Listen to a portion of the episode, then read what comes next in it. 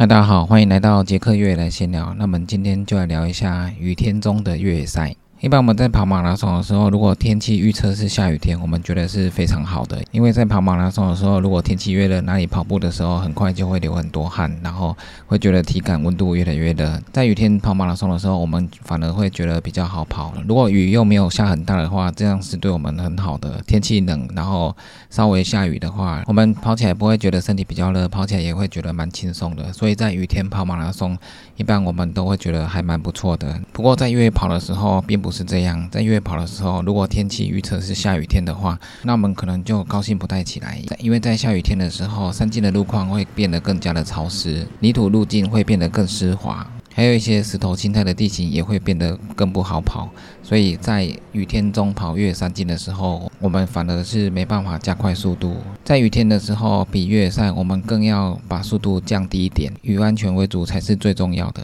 因为山径经过下雨之后变化很大。那在山林间的气候也会变化很大，所以我们跑起来要更加的小心。如果我们今天参加的越野赛已经知道比赛当天可能就是要雨天的状态。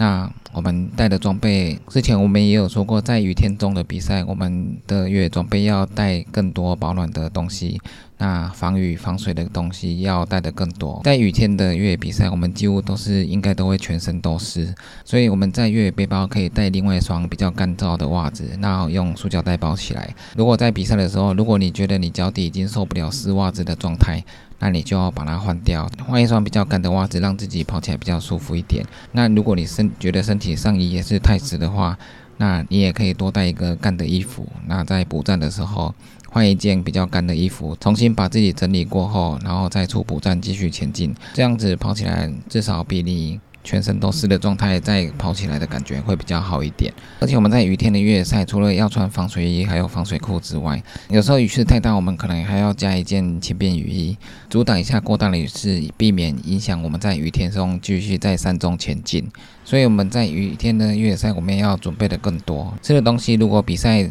补站都有的话，那身体的背包可能要准备多一点，因为在雨天的山区是比平地还要冷的。雨把你的全身都淋湿的时候，在山上的天气又比较冷。那如果你身上有带一些补给的食物的话，那可以让你保持身体的热量，这样是会比较好的。所以在雨天的比赛，我们的背包要装更多的补给装备，那随时都可以补充我们的身体的热量。因为下雨天在山径中跑动，如果你又跑不快的话，身体热不起来，最需要的就是一些食物来补充身体的热量。所以补给热量的装备也要带好。那另外的话，在雨天跑步的时候，也可以带一下登山杖，因为有些路段可能。真的很滑，但是没有支撑点，如没有树可以抓，那你登山杖这时候就可以让你当做一个支撑的工具。登山杖上坡的时候可以帮你轻松的上坡，那下坡的时候也可以当做一个止滑的一个工具。还有雨天比赛的时候，越野鞋当然是要穿一下比较止滑的越野鞋，或者是脚底颗粒比较大的越野鞋。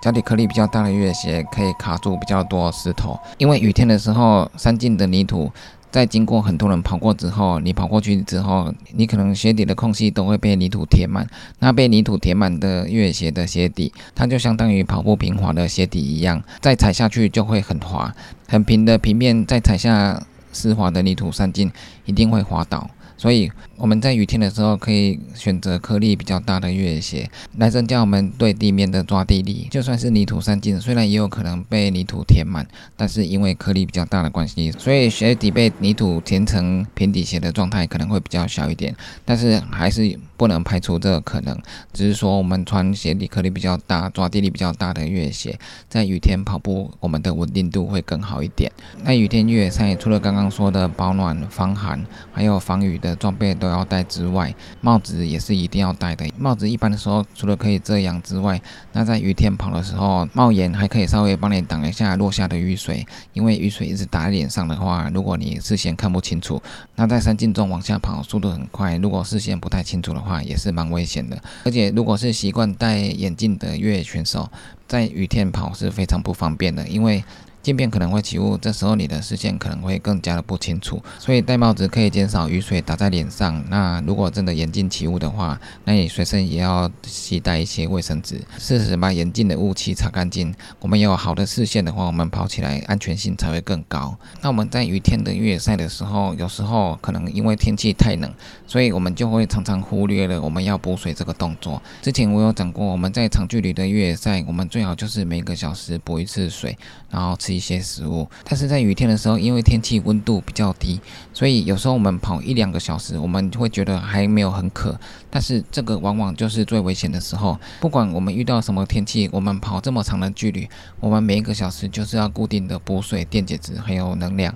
尤其是我们在雨天越野跑，在山径中跑，你一两个小时忘记补水。那虽然是雨天，你觉得不会很渴，但是其实你身体消耗的水分已经很多了。但是因为是温度太低的关系，让你觉得好像没有很渴，没有很缺水分。但是你身体正在不知不觉中消耗很多水分，所以我们还是要注意这件事情。虽然是雨天，但是我们还是要固定的补水、补能量、补食物。那这样子才是最保险的做法。如果是天气热的比赛，我们补水当然要更加的紧凑、更加的紧密。如果是下雨天的比赛的话，我们也不能忽略补水这个动作。那在雨天中的越野赛的时候，我们进补站的时候也不要停得太久，因为在雨中跑步的时候，身体虽然是很热的，但是进补站之后，如果你休得太久，你身体整个冷却下来，你要再出补站的时候，你会觉得特别的冷。我们进补站的时候就要补我们一些该补的东西，水、食物，还有一些能量。补的差不多的时候，趁着身体的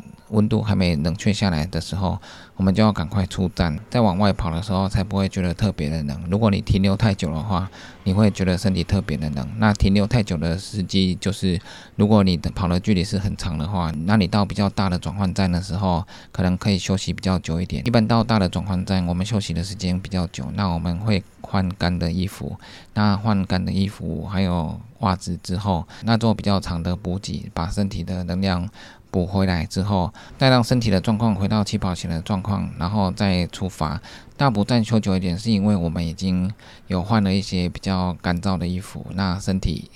温度至少不会降低的太多。我们重新把身体的状况整理好之后再出发，那这样子会比较好一点。之后到小补站的时候，我们也是补我们需要的东西，然后不要停太久，然后继续前进。在下雨天，除了要面对雨水的拍打之外，那有时候站上可能还有寒冷的天气，如果山进的路线又是不好跑的地方，那身体热不起来，这是比较痛苦的。我们除了我们的装备要准备充足之外，补给的食物也要吃的多一点，在我们身体的热量带不上来的状态下，用食物来做补给。上山的话，因为速度可能也没办法太快，但是下山的话，也不要盲目的往下冲，一步一步稳稳的往下跑才是最安全的。在雨天的比赛中，可以稳稳的跑每一步，最后安全的回到终点，就是最好的成绩。因为跑得太快的话，雨天湿滑的山径真的很容易跌倒，那跌倒可能就会受伤。一旦受伤之后，之后如果受伤的严重大小程度不同，运气好的话，受伤只是小擦伤，可能还好；但是运气不好，你可能会承受比较大的伤势。那比较大的伤势，你要下山就很困难。我们不管天气好或天气坏，我们在山上就是安全要顾好。比赛不是只有一场，比赛有很多场。我们在雨天的比赛，我们还是要安稳的回到终点。既然我们没办法跑得太快的话，别人可能也快不到哪里去。那之前我参加的比赛，有遇到一些雨天的状况，那山径被雨天打成烂泥巴的状态，所以我走过去的时候，只要注意力不集中，很容易就打滑。那打滑的时候，那时候还好我有带登山杖，所以我还可以用登山杖多少做一下支撑。而且在比赛中，因为我们的身体都被雨水打湿，有时候皮肤在潮湿的状况下，你只要一跌倒，很容易就会流血。在一样的山径雨天的状况下，我们只要有跌倒，那我们受伤的几率就会很大。而且在雨天比赛的时候，你的手因为很湿滑，所以你有时候背包的食物，有时候你也会拆不开，很懒得会把背包再脱下来，因为又要拖很多东西，所以。雨天的时候比赛会比较麻烦一点，但是如果我们要持续往前跑的话，我们还是要固定的补充我们身体的热量，把一些补给的东西放在好拿的地方。吃补给的时候就好好的停下来，把东西吃完再继续前进，那这样会比较安全一点。